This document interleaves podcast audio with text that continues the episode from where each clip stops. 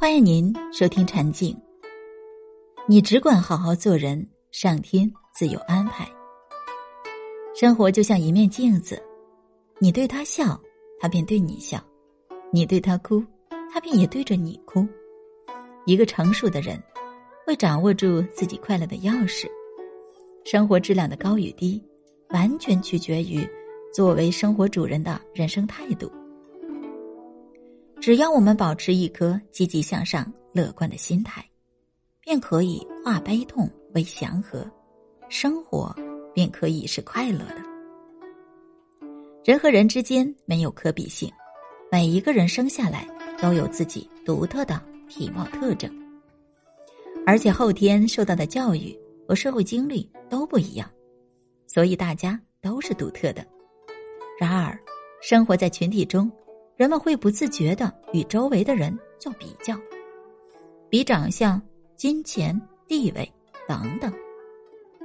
显然，如果拿自己的短处和别人的长处相比，很容易导致心理失衡，引发焦虑情绪，影响正常的工作和生活。其实，许多时候与人攀比是毫无意义的，这样做只会扰乱自己的心性。失去分寸感，成为情绪的奴隶。而如果把有限的精力放在如何提升自我、改变自我上面，相信一定会有令人惊喜的成就。在英国有一个关于攀比先生大卫的故事，给许多人带来了有益的启示。邻居盖了一栋别致的三层房屋，美丽的花园、大气的车库、宽敞的卧室，令人艳羡。攀比先生大卫看到这一切，心里十分气愤。哼，难道只有你家有钱盖房子吗？明天我就把房子拆了，然后盖新的。第二天，大卫真的把那栋五十年的老房子拆掉，还找来了施工队，让他们盖一栋五层的别墅，并且呢，他特别强调新房子要比邻居家气派。施工过程中。大卫异常的挑剔，多次提出反攻，最后施工队忍无可忍，生气离开了。然后大卫又找了其他的施工队，但是都没有合作成功。结果新房子没盖起来，老房子也拆掉了。最后大卫只能在邻居的新家旁边搭了一个草棚。五十岁的时候，大卫还没有成家。其实他年轻的时候有过一段恋爱的经历。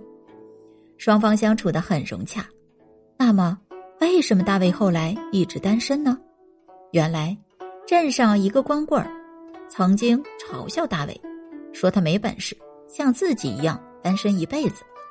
一气之下，大卫竟然赶走了女友，并且声称自己要单身一辈子，从此再也没有姑娘愿意和他相处了。大卫只活了六十岁，而他去世。也是因为与人攀比，当时一位老人随口说自己比大卫先死，结果大卫气愤不过，竟然喝安眠药自杀了。据说他还给那位老人留了一句话：“我终于比你先死了。”很多人看了大卫的故事会笑，不过这未尝不是生活中你我的写照。凡事过分计较。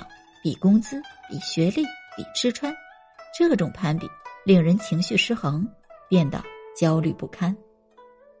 其实，焦虑不是因为生活的不够美好，而是因为太看重别人的生活而失去了自我。